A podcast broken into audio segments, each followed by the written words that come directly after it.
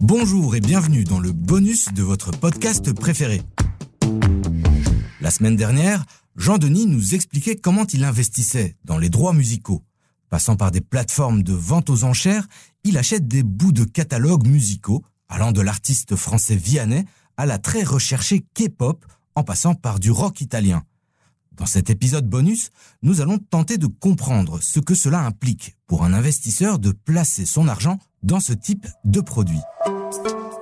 Jean-Denis nous disait que ça lui permettait d'avoir un investissement décorrélé de l'économie et aussi de bénéficier d'entrées régulières d'argent quand il percevait ses redevances liées aux droits qu'il détient. Alors, comment déclarer les revenus tirés de ces droits d'auteur? À quoi le fisc fera-t-il attention dans votre déclaration? Pour répondre à ces questions, nous sommes allés voir deux avocats. D'abord, Jean-Christophe Lardinois, spécialisé dans les droits d'auteur, qui nous rappelle qu'il y a plusieurs types de droits musicaux. Monsieur Lardinois, bonjour. Bonjour. Alors, première question, euh, à l'écoute de l'histoire de Jean-Denis, vous qui travaillez beaucoup avec euh, les musiciens pour leur expliquer comment euh, gérer leurs droits, comment gérer leurs revenus, qu'est-ce que ça vous évoque?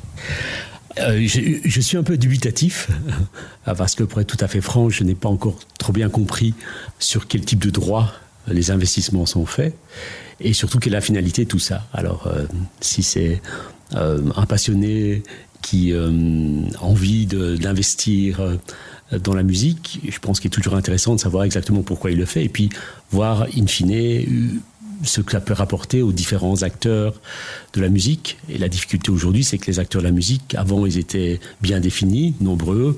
Aujourd'hui, ils ont souvent les mêmes, enfin, plusieurs casquettes en même temps. Et donc, il y a une certaine schizophrénie dans l'industrie de la musique par rapport à ça. Et donc, y voir clair n'est pas toujours chose aisée.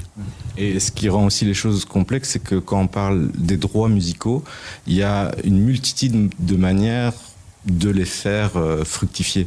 Et donc, euh, dépendant du fait que ce soit des royalties ou des droits d'auteur, déjà, ça change. Oui, tout à fait. Euh, d'abord, ça, ça change de titulaire. Donc, les labels maison disques détiennent les droits master qui, après, sont mis en streaming ou en vente digitale. Et là, on parle généralement de royauté, de royalties. Et puis vous avez les éditeurs, qui c'est un petit, c'est un peu euh, l'étoile noire de la musique puisque c'est pas toujours très bien ce qu'ils font. Il y a la gestion collective notamment où là on parle de droit d'auteur. Euh, on sait que les droits d'auteur c'est un peu le trésor, de, c'est le trésor de guerre aujourd'hui et donc tout le monde essaye de se positionner par rapport à ça, tout en ne comprenant pas toujours les tenants aboutissants. Et surtout pour les artistes qui euh, vont faire confiance généralement à un label qui va leur proposer d'être en même temps l'éditeur. Ils ne comprennent pas toujours pourquoi. Ils le veulent, mais ils savent une chose, c'est qu'ils n'ont pas le choix. Et puis, ils ne voient pas toujours exactement très clair dans, dans les revenus de l'un et de l'autre.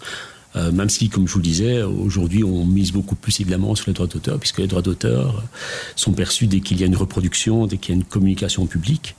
Euh, que ce soit sur les plateformes d'ailleurs ou du live. Et donc c'est vraiment là où se trouve aujourd'hui, en tout cas, une mine d'or, si je puis dire, pour, euh, les auteurs, ou plutôt pour les éditeurs et, les maisons disques quand elles sont en même temps éditeurs.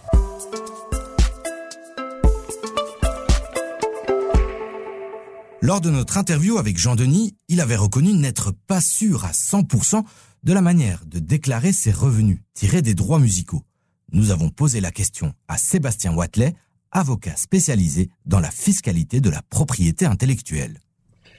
Alors, je ferai d'abord une distinction euh, au niveau euh, temporel parce que euh, le traitement fiscal a potentiellement changé entre le 31 décembre 2022 et le 1er janvier 2023.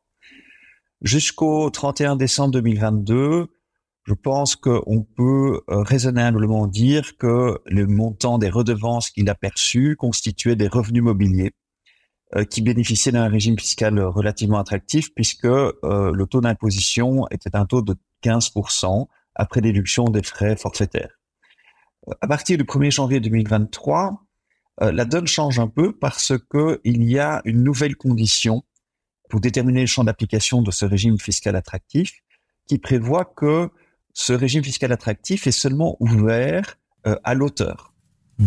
l'auteur ou ses héritiers.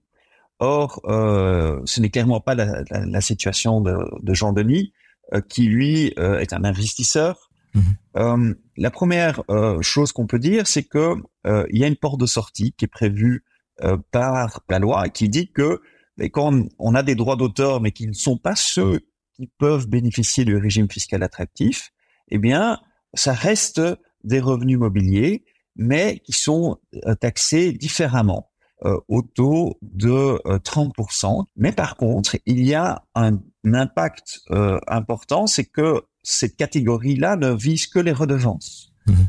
C'est-à-dire que quand il va euh, revendre tout ou partie de son portefeuille, il ne sera pas, à mon sens, dans le champ d'application des revenus mobiliers, mais potentiellement euh, dans les revenus divers, puisque les plus-values sur des actifs sont imposables euh, au taux de 33%.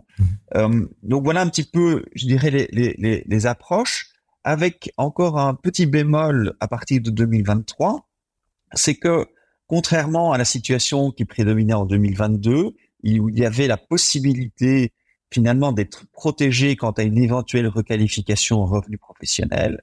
Depuis le 1er janvier 2023, comme Jean-Denis n'est plus dans le régime euh, fiscal attractif, eh bien, il ne bénéficie plus de ces protections.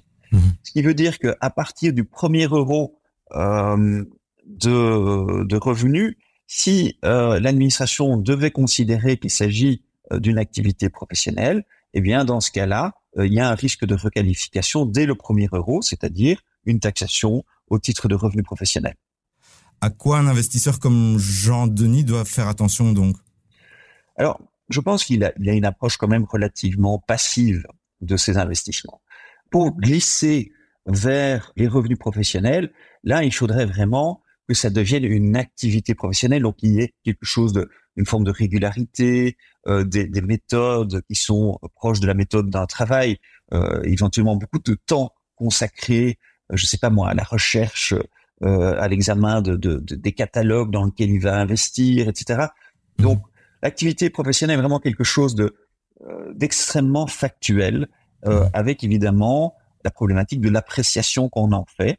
Et évidemment, l'appréciation peut être différente en fonction que ce soit l'administration ou le contribuable. Envie d'en savoir plus sur la fiscalité de vos placements ou de discuter avec d'autres investisseurs sur le sujet?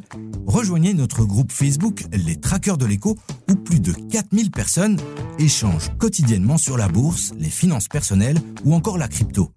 Justement, nous vous retrouvons ce jeudi pour le 49e épisode de Tracker et on parlera Bitcoin et blockchain avec Rémi, un passionné de monnaie virtuelle qui a décidé de prendre la mer pour de nouveaux horizons. C'était Salim Nesba et Julie Garrigue pour ce bonus de Tracker, le podcast de l'écho qui suit les nouveaux investisseurs.